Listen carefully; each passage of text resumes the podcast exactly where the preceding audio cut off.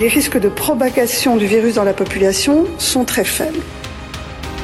Si chaque année on fait des dépêches à chaque fois qu'il y a un mec qui a la grippe, le Louvre, le, travail a repris.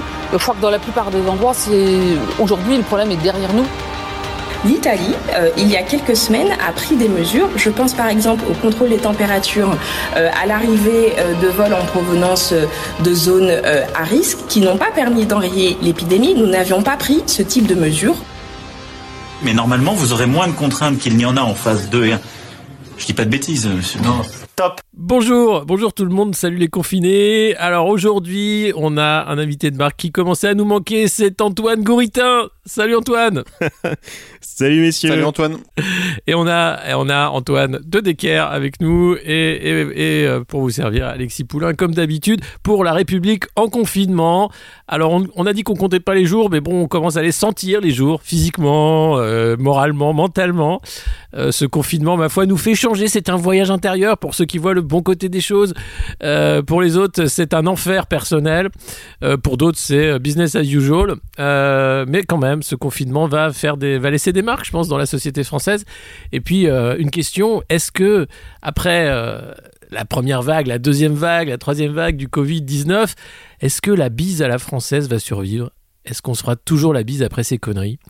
Moi, je, crains, je crains que ce soit fini tout ça, euh, qu'on va, prendre une distanciation sociale pour de bon, façon Europe du Nord et qu'on va en finir avec nos pratiques latines de, de, de, de, bisous. Vous en pensez quoi, les gars?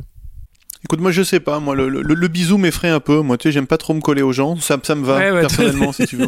tu sais, c'est pas mon truc. Il y a plein de gens qui vont se sentir libérés. Je suis d'accord, mais, mais, non. C'est pour ça qu'en vidéo à distance, on est bien là. Ouais, c'est pas mal. Et puis alors, on va, on va prendre une habitude de cette vidéo à distance. Ça va donner des idées, je pense, à toutes les télés d'infos en continu qui vont se dire, mais en fait, finalement, ça coûte cher, les plateaux, les trucs comme ça. Allez hop, Skype pour tout le monde, Zoom pour tout le monde, euh, Google Meet pour tout le monde, Teams pour tout le monde. Je ne sais pas combien de marques comme ça de, de, rendez-vous à distance existent. Aujourd'hui, on va parler justement de ces startups qui, ont bien des choses à nous dire en temps de crise sanitaire.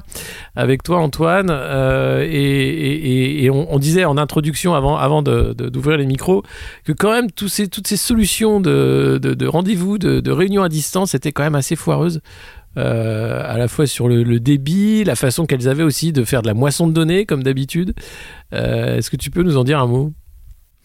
Ouais, bah alors c'est, assez drôle parce que c'est un des premiers trucs que j'ai vu moi. J'avoue que j'ai, un peu moins regardé tout ce qui se passe depuis quelques jours parce que ça virait au, c'est le, marketing digital de l'apocalypse là. C'est n'importe quoi. Euh, toutes les marques, toutes les startups n'ont, que ce mot à la bouche. voilà, il faut, ils parlent tous du coronavirus. De toute façon, ils se disent pas tiens les gens ont peut-être envie de bah, peut-être déjà de, de, moins consommer nos merdes en fait, ils en ont pas besoin, ils ont peut-être compris, allez on, se calme un petit peu puis on fait preuve un petit peu de décence, euh, ça bof non pas trop. Et en fait pour revenir à ce que tu disais ça m'a fait un peu rire parce que au, tout début quand on a l'impression que c'est il y a des, des, mois et des mois voire des années mais c'était il, y a 15 jours quand hum, Emmanuel Macron a annoncé la fermeture des écoles donc ça devait être quoi on devait être autour du 12 mars quelque chose comme ça. Ouais. Euh, la première réaction que j'ai vue sur LinkedIn et compagnie on était encore un peu dans l'insouciance et euh, euh, tous les consultants euh, en transformation digitale étaient là à, chacun avec son post sur LinkedIn ou sur Twitter en disant Ouais, alors tout le monde va se mettre aux réunions à distance, ça va être enfin le boom de l'e-learning, mais alors toutes les universités, les écoles qui s'y mettent, ils vont avoir besoin de spécialistes pour accompagner cette ah transformation-là. Voyez-vous, je veux en venir, moi consultant.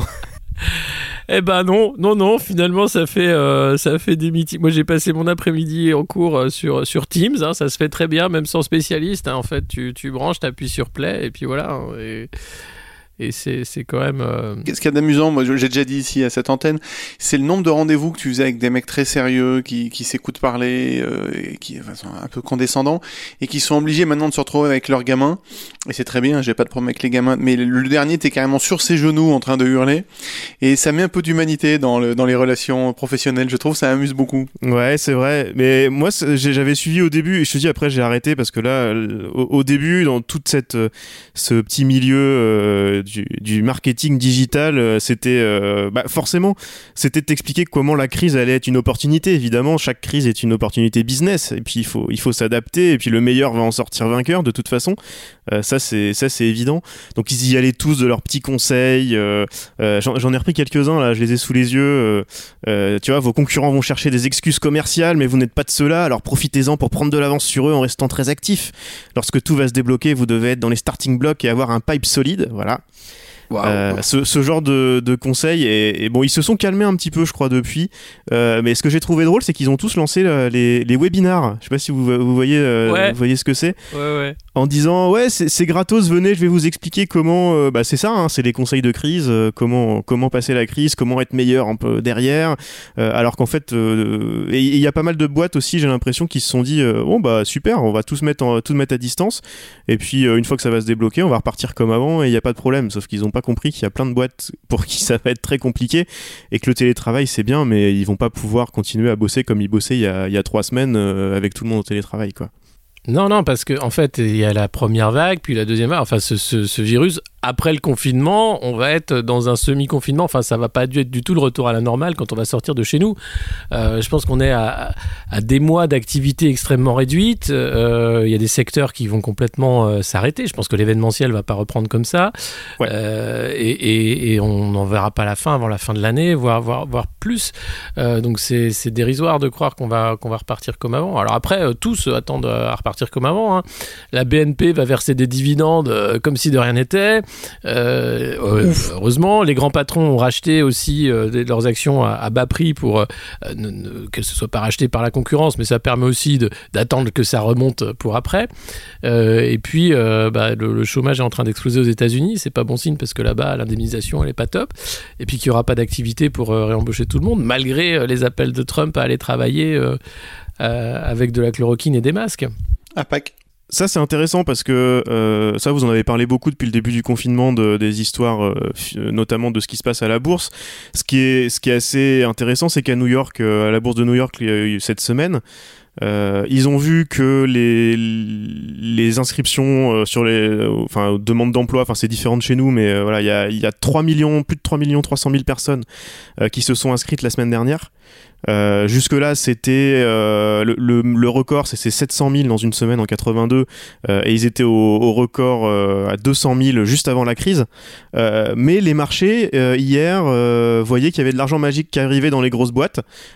Donc, malgré cette annonce du chômage aux États-Unis, les marchés étaient en hausse hier, en se disant ah c'est super, génial, nous on va en profiter, euh, 17 milliards pour Boeing et compagnie. Et, euh, et puis aujourd'hui, euh, visiblement, ils se rendent compte que ouais, en fait, on est quand même un peu dans la merde, donc euh, bah non, tant pis, euh, tant pis, ça- on, on a, on a toujours, euh, on continue, voilà, ça continue à baisser parce qu'ils se rendent bien compte que ça va beaucoup plus loin que ça. Et, euh, et là où ça rejoint nos histoires de start-up, c'est que euh, je sais pas si vous avez vu l'histoire du, du patron de Uber. Non, non. Non, vas-y. Le patron de Uber la semaine dernière avait dit ouais c'est bien vous allez me euh, sauver les voilà vous allez mettre plein de plein de thunes pour sauver les boîtes aux États-Unis c'est 2000 milliards de dollars qui ont été mis sur la table. Euh, sauf que là-dedans c'était uniquement pour les entreprises. Et le patron d'Uber avait dit ouais mais par contre euh, tous nos partenaires indépendants euh, va falloir les aider parce qu'ils ont plus de va- voilà ça fait partie des, des gens qui ont plus de boulot. Euh, ils vont être dans la merde. Et bah en fait euh, comme nous on décide que c'est des partenaires indépendants ils ont aucune sécurité euh, voilà, ils, cotisent à rien et ils ont droit à rien. Et comme ils sont indépendants, euh, si euh, ils sont au chômage, ils ont droit à rien non plus. Enfin, c'est pareil que chez nous. Si en sortie de crise, euh, il a plus de chauffeur, il est dans la merde. Sauf qu'il peut pas il peut pas le dire comme ça. Donc il a demandé, il a envoyé une lettre à Trump en disant, ce serait bien quand même que l'État américain aide, aide nos chauffeurs. Voilà. Euh, l'administration Trump a fait euh, ouais euh, d'accord ok on va faire ça Euh, ce, qui est une, ce qui est une très bonne chose pour les chauffeurs en question évidemment Ouais. Euh, mais ce qui pose beaucoup de, de questions sur euh, bah, sur la façon dont on sort de cette crise et, et dont ça fonctionne Euh, et moi j'avais une petite euh, pensée d'ailleurs euh, pour notre ami euh, Théobald de Benzman euh, vous vous souvenez euh, le, le CEO de Sheffing Ah, Sheffing. euh, ouais, parce que lui, euh, il fait travailler des, des auto-entrepreneurs. Euh, chef à domicile, enfin chef euh, traiteur pour des événements d'entreprise. L'événementiel d'entreprise là est, quand même mal. Euh, je sais pas ce qu'il va faire. Alors il, poste des posts de blog un peu partout là en expliquant que euh, toute l'équipe de chefing est en télétravail et que du coup, il, plutôt que de se taper dans la main en arrivant au boulot comme tous les jours, euh, il s'envoie des emojis et des trucs et c'est un peu le concours à celui qui va avoir le bonjour le plus original du télétravail du jour. Euh, voilà, la Startup Nation en est là quand même. c'est très inspirant tout ça. mais pour les chefs, je sais pas ce qui va se passer. Euh, et d'ailleurs, je sais pas si vous avez regardé un petit peu le, les aides promises euh, aux entreprises par, euh, par le gouvernement. Il y a, il y, a, il y a des loups aussi un peu dans tous les sens de, de ce côté-là. Je sais pas si vous avez regardé ça. Oui, oui, oui. Ça, j'ai vu en fait les, les demandes d'indemnisation, tout ça est très flou très compliqué à avoir et, et, au final. Et ça change tout le temps surtout. Ouais, ouais bah, notamment sur les loyers euh, d'entreprises, de, sur les beaux commerciaux. Apparemment, ça dépend totalement de, du bon vouloir des propriétaires. Il n'y a, aucune loi qui va être euh, dictée. En fait, ça va être un. Oui, ça, c'était une annonce de, de, Macron, la première fois qu'il a pris la parole, je crois, ou la deuxième. Enfin, je, je m'y perds, j'avoue, j'ai pas tout regardé non plus. Euh, il, avait, il avait expliqué que euh, les, les, entreprises en difficulté euh, pourraient. Euh, bénéficier d'exemptions de factures d'énergie, de loyer, etc. pendant la crise. Euh, voilà. et, la façon dont il l'a dit, euh, comme souvent dans ces interventions-là, on avait l'impression que voilà, il allait faire une loi et que ça allait être comme ça. Et dès le lendemain, sur le site du gouvernement, c'était expliqué qu'il suffisait de faire une, une lettre de demande à l'amiable à, son bailleur, à son propriétaire et, à EDF. Et, c'est bon, ils, seront, ils vont être sympas. Quoi. C'est comme, c'est comme les APL. On, on, baisse les APL, mais les propriétaires vont être sympas, ils vont baisser les loyers. Ouais. C'est la, la, façon dont, dont ça fonctionne. Tu parlais tout à l'heure des, des, dividendes des actionnaires, c'est exactement la même chose. Hein. Bruno Le Maire qui dit ouais, vous avez, soyez sympa, euh, faites pas trop les cons sur les dividendes. Euh, c'est exactement la même chose. quoi. C'est cette espèce de, de fantasme d'autorégulation et compagnie euh, qui, bah, qui marche pas en fait dans la vraie vie. C'est fatigant. C'est tout ça. Alors qu'on devrait s'arrêter, tu vois, on pourrait arrêter hein, euh, pendant trois semaines et dire reposez-vous, faites la sieste, hein, il y a Netflix, il y a ce qu'il qu faut, euh, et puis on, verra ce qu'on fait dans trois semaines, on fait un reset, hein, on annule les dettes, euh, on, recommence à zéro. Vous pouvez commencer déjà à présent d'imprimer de l'argent sur vos rouleaux de papier cul que vous avez stockés. Enfin, tu vois, on, peut trouver une sortie de crise, mais non, on va, on, va demander aux gens de travailler 60 heures par semaine, il va falloir relancer l'économie, il va falloir euh, bah, ne pas prendre de vacances cet été, hein, c'est fini, les vacances c'était pendant le confinement. Et puis on sait pas quand tout ça va finir, quoi. C'est surtout ça qui me fait. Bah, écoute, c'est la culture de guerre de Sheffing, hein, de, de, la Startup Nation. Culture de guerre, 60 yeah. heures par semaine, yeah. euh, la passion et, euh, et tout, tout, à, tout, le monde à fond, quoi. Il y, y, a une super note de, de, du, du, carnet de bord de, David Dufresne que j'aimerais bien avoir à, à, cette antenne aussi, euh, sur le, la mise en scène d'Emmanuel Macron devant les, les, tentes militaires, où il dit quand même, il est devant euh, une tente militaire de 30 lits sur un pauvre parking de Lidl à Mulhouse. si c'est ça la guerre, putain. Et il y avait des. Bah, c'est la guerre version Startup Nation. Il ouais, ouais. y avait des mecs qui faisaient coucou aux fenêtres. Je sais pas si vous avez vu sur la vidéo. C'est ça, bien sûr. Bien son sûr. discours. Ouais, les mecs faisaient coucou aux fenêtres. non, c'est génial. Je vais, je vais quand même vous partager les, les quelques conseils parce que alors, Antoine, euh, on a, on est tous les deux. Je crois que les, les auditeurs de la République euh, inaltérable sont déjà au courant. On est fan euh, de tous ces podcasts inspirants de développement personnel, d'accompagnement d'entrepreneurs et compagnie. Et, euh, et, là, j'ai écouté un petit peu, j'avoue. Forcément, tout le monde a fait son petit épisode spécial. Il y, a, eu ça aussi au début de la crise. Je sais pas si tout le monde était là. Écoutez mon podcast. Vous savez pas savoir quoi faire avec vos gamins pendant le confinement. Écoutez mon podcast. C'était horrible. C'était horrible. Et, euh, et donc il y en a, y en a plein comme ça. J'en ai écouté quelques-uns. Je me suis fait violence le week-end dernier en écoutant ça. Et en fait, il revient toujours la même chose. Dans le développement personnel, comme d'habitude, c'est euh, euh, bah en fait ça va être dur que si vous décidez que ça va être dur, alors que si vous pensez positif, alors, pensez printemps peut-être en ce moment, je sais pas, comme disait Macron. Si vous pensez printemps, euh, ça va bien se passer. Il suffit de regarder un petit peu moins les infos anxiogènes et puis euh, et puis ça va aller. Euh, vous inquiétez pas, voilà. Et puis du côté des entrepreneurs c'était ils sont tous euh, ils sont tous partis de Paris hein. euh, ils ont tous pris euh, les gamins la bagnole en, en, précisant bien dans les dans les podcasts d'ailleurs que ils ont eu des infos parce qu'ils ont des copains tu vois à l'Elysée ou pas loin tu vois, ils sont voilà dans, dans les dans les ça c'est les hauts gradés de la startup nation hein. ça c'est les gens de la Roche Brochard voilà les meilleurs quoi. Ça c'est l'élite. d'ailleurs c'était lui c'était lui. c'était ouais. Jean qui disait qu'il avait pris ses gamins qu'il avait roulé 11 heures d'affilée il était arrivé dans un Airbnb doit être dans le sud de la France je sais pas où. Et, euh, et, du coup ça va. Et donc euh, bah, ils bossent comme des durs quoi, parce qu'ils sont en télétravail et ils bossent comme des durs. Et parce qu'il y a que ça à faire en fait Et, euh, et j'ai trouvé ça intéressant. Il y a deux, modèles, euh, deux, arguments pour bosser comme des durs en télétravail. Je vous les donne quand même, les gars. Euh, après, vous en faites ce que vous voulez.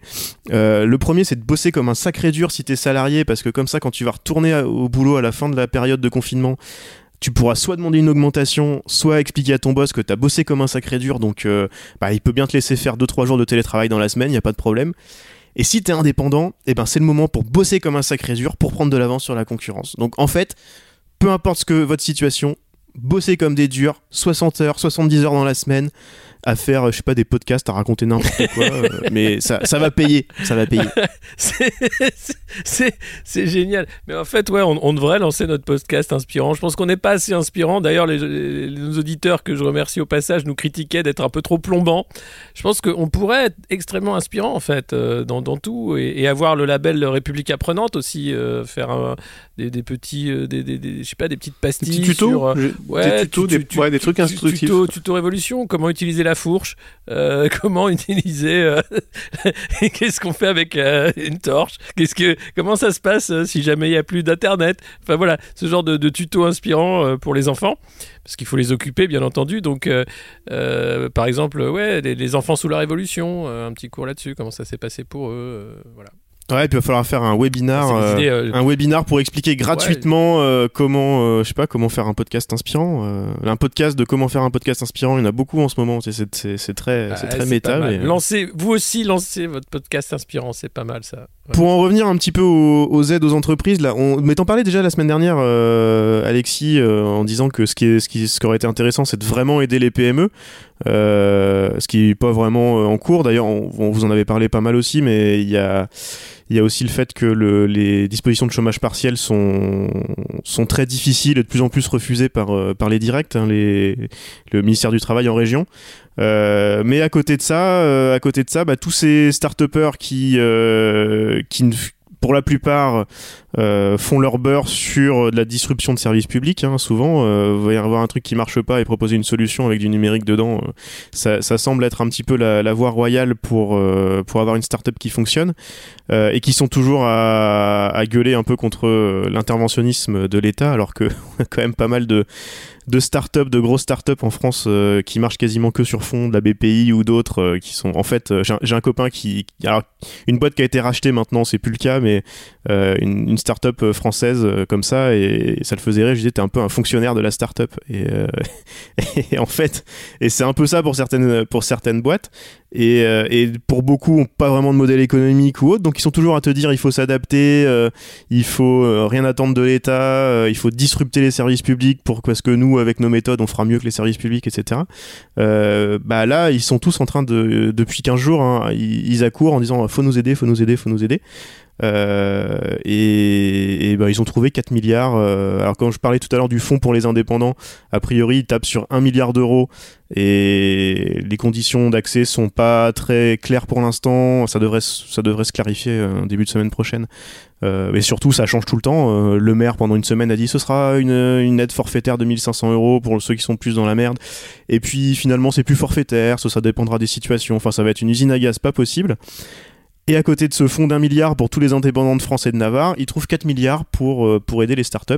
Euh, l'idée, l'idée, alors c'est des, des modalités euh, différentes. hein. Il y, a, il y a des prêts gratuits, il y a des, y a pas mal de choses différentes, des avances sur trésorerie, de l'avance sur le, le crédit impôt recherche, ce genre de choses. Euh, sauf que bah, ça, ça paraît, ça paraît un peu déséquilibré cette histoire. Euh, je sais pas ce que t'en penses, Antoine. D'ailleurs, Euh, moi j'ai l'impression, tu vas me dire ce que t'en penses. J'ai l'impression que euh, c'est uniquement euh, l'idée c'est de, de maintenir à flot euh, des boîtes des boîtes qui sont pas viables. La dernière crise il y en a plein qui ont, qui ont disparu. Là ce serait logique qu'il y en ait plein, plein, plein qui disparaissent euh, maint- maintenir à flot des, des boîtes qui sont pas forcément viables histoire de quand ça quand ça reprend euh, pouvoir continuer à, faire un peu n'importe quoi avec le capital risque et compagnie quoi.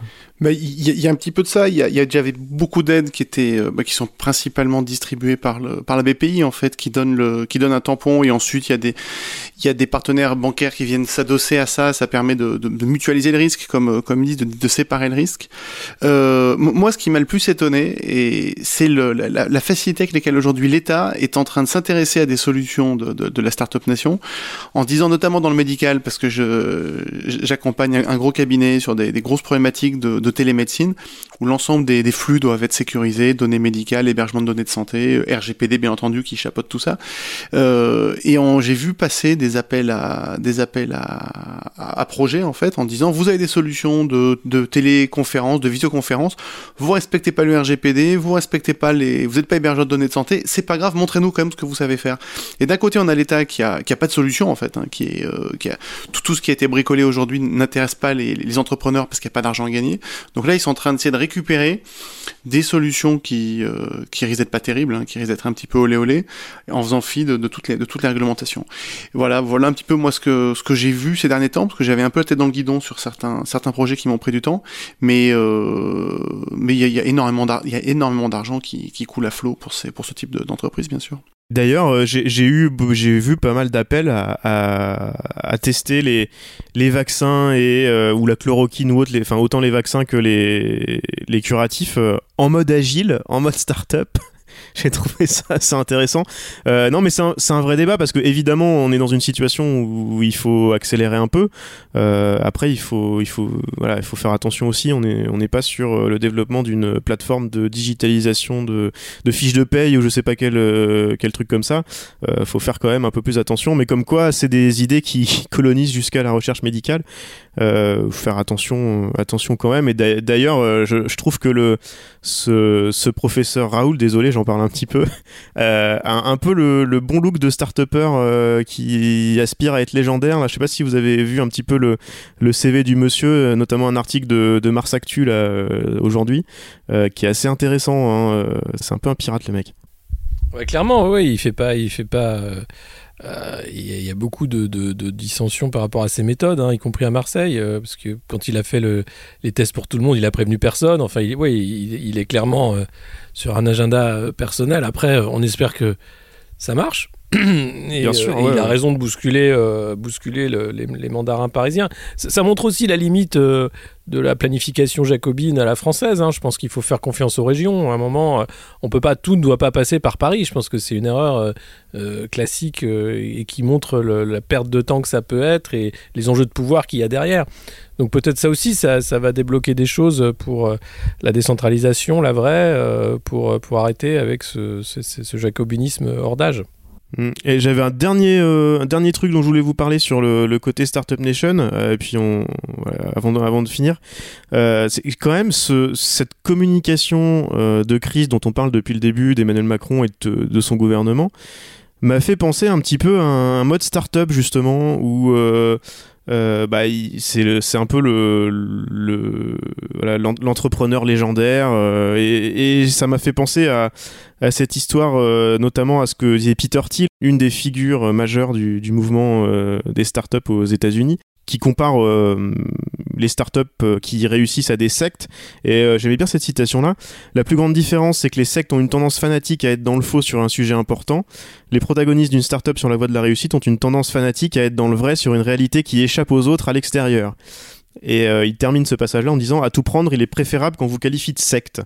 Et j'ai l'impression que c'est un peu ça. Ça m'a fait penser à certains scandales de certaines startups aux États-Unis aussi notamment dans le médical, euh, la, la, fameuse, euh, la fameuse Elizabeth Holmes de Terranos, euh, dans des histoires de, de tests aussi, euh, de tests médicaux, mais qui elle a, elle a mis en, en danger le, la vie de, de ah pas oui. mal de patients avec euh, avec beaucoup de fraude et des mensonges et euh, mais si si tout va bien vous inquiétez pas et avant de se faire prendre et no normalement il y, a un, il y a un procès euh, cette année elle disait euh, si vous avouez que vous avez un, si vous dites si vous avez un plan B c'est vous avouez d'avance que vous allez perdre j'ai l'impression que Macron, c'est un petit peu ça euh, sur cette gestion-là, en disant on a pris cette option-là, on n'en bouge pas et on y va à fond. Avec aussi, on commence à le voir alors, les, les, indiscrets du point aujourd'hui qui disent bon, il va, hein, il dit, euh, il dit que ceux qui ont failli et qui n'ont pas été à la hauteur euh, vont sauter et compagnie. Il prend aucune responsabilité.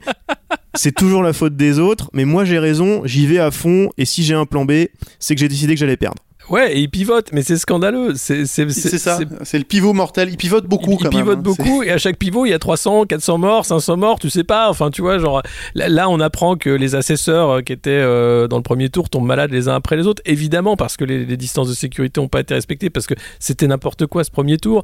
Euh, bref, enfin, et, et- mais c'est pas sa faute, c'est jamais sa faute. hein. C'était, euh, il y, a, il y a le conseil scientifique, après il y a les autres. Enfin, c'est voilà, c'est la démocratie quand ça l'arrange, mais quand c'est quand c'est lui qui décide, c'est lui qui décide quand même. Ce, ce qui est génial aussi, c'est le personne ne savait en fait. Ah ouais, on alors ça, on s'est tous plantés et, pers- et tout le monde se serait planté aussi. Et ça, c'est ce qu'on entend depuis hier, donc depuis avant-hier quand vous allez écouter l'émission, c'est euh, personne ne le savait. Voilà. Donc maintenant, ça va en fait. Foutez-nous la paix. C'est faux d'ailleurs, on, on a Bien publié sûr, sur le monde faux. moderne tous les rapports qui parlaient de masques, Euh, le, le rapport santé euh, de 2011 sur le H1N1 très détaillé, Euh, 2013, il y a un rapport de 2004 aussi qui disait voilà le- les systèmes de santé ne sont pas prêts en cas de pandémie. Tout ça a été écrit par de par d'excellents technocrates qui n'ont pas été écoutés. Euh, voilà, bah, c'est on continue, on, on fait semblant et alors cette petite musique de on n'a pas fait mieux qu'ailleurs aussi. Maintenant la défense macroniste c'est bah va voir ailleurs tiens, va voir ailleurs s'ils font mieux. Je dis bah non mais ils font pas mieux évidemment mais c'est pas la question. Hein, et va voir la dictature ailleurs, hein Va voir la dictature. Voilà, alors va voir ailleurs si c'est la dictature. Je fais ouais bon bah maintenant que c'est en train de devenir un peu la dictature. Ouais non mais va voir ailleurs s'il faut. Ouais non mais il faut pas mieux. Non mais ouais non mais alors et bon et alors et Poulain tu fais quoi? Tu vas au champ là ramasser des fraises? Je fais bah écoutez restons sérieux. On va, oui on va aller ramasser des fraises s'il faut mais mais putain c'est ça me rend dingue ça me rend dingue. Les, les gens tu sais c'est que la deuxième semaine je pense que la semaine prochaine, il va y avoir ce, ce creux de la vague où, où les gens vont être déprimés, vont pas voir le bout du tunnel. Et puis la semaine d'après, ça va être n'importe quoi. N'importe quoi. À ce moment-là, il va falloir écouter des podcasts de développement personnel. Pas le choix pour se remettre dans le droit chemin. Je, je pense. Ouais. Et, et c'est là qu'il faudra qu'on lance le nôtre. Ouais. Voilà, la République en développement. Et ce sera. Et là, c'est comment vous développer avec des fiches de lecture, avec euh, euh, voilà. Mais je veux absolument hein, ce, ce- ce label République apprenante. euh, voilà, j'ai- j'ai- j'ai- j'aimerais vraiment qu'on qu'on- qu'on apporte notre pierre à l'édifice. Et l'opération résilience, c'est quoi? Et- ah oui, l'opération résilience. ouais. Au sein de l'opération résilience, ils sont nombreux à lancer leur blog de développement personnel. Et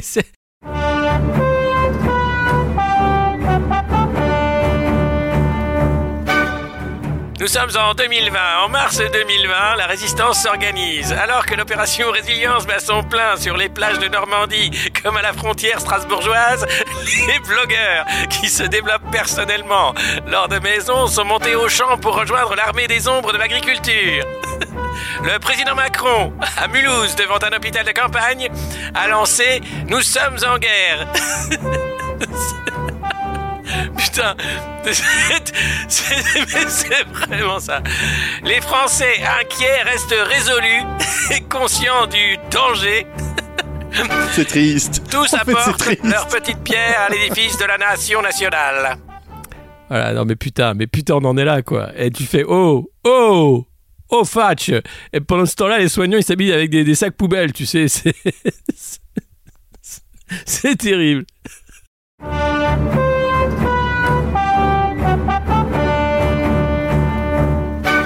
Nous vous souhaitons une bonne soirée en confinement.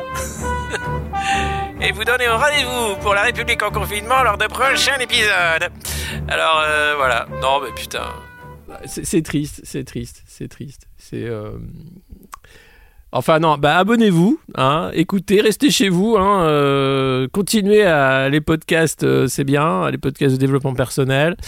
Euh, on va on va avoir d'autres invités euh, la semaine prochaine et, et ce week-end, est-ce qu'on fait une formule club alors? Ah et oui, et oui. Dimanche, vous aurez la, ah, la, la la Formule grande Club. surprise quand même. Dimanche, on vous offre la Formule Club. Alors, euh, plusieurs euh, experts, hein, Experts, qui des viendront euh, donc se, se- se passer le micro pour un, un spécial club, la République en confinement du dimanche. Voilà. Une voilà, émission il faut cossue. prendre soin de vous. Bon, ils, vont pas, ils vont se passer le micro, mais à distance quand même. Hein. Oui, Bien oui, entendu. bien sûr, on garde les distances, euh, tout, tout ça, tout ça, tout ça, loin de, de loin en loin. Euh, Antoine, on se quitte en musique. Euh, Est-ce qu'il y a eu une belle chanson des internets aujourd'hui, peut-être à mettre? On peut mettre l'américain qui chante euh, les sons tous les vieux crevés là. Elle est pas mal Ah, celle-là. c'est pas mal. On va mettre celle-là. Si. Elle, est, elle elle est pas mal. Elle est pas mal. En plus, elle fait danser. Ouais. Euh, moi, mon, mon, fils adore. Il danse. Il danse. Let il, all adore. The old people die oh. for the economy.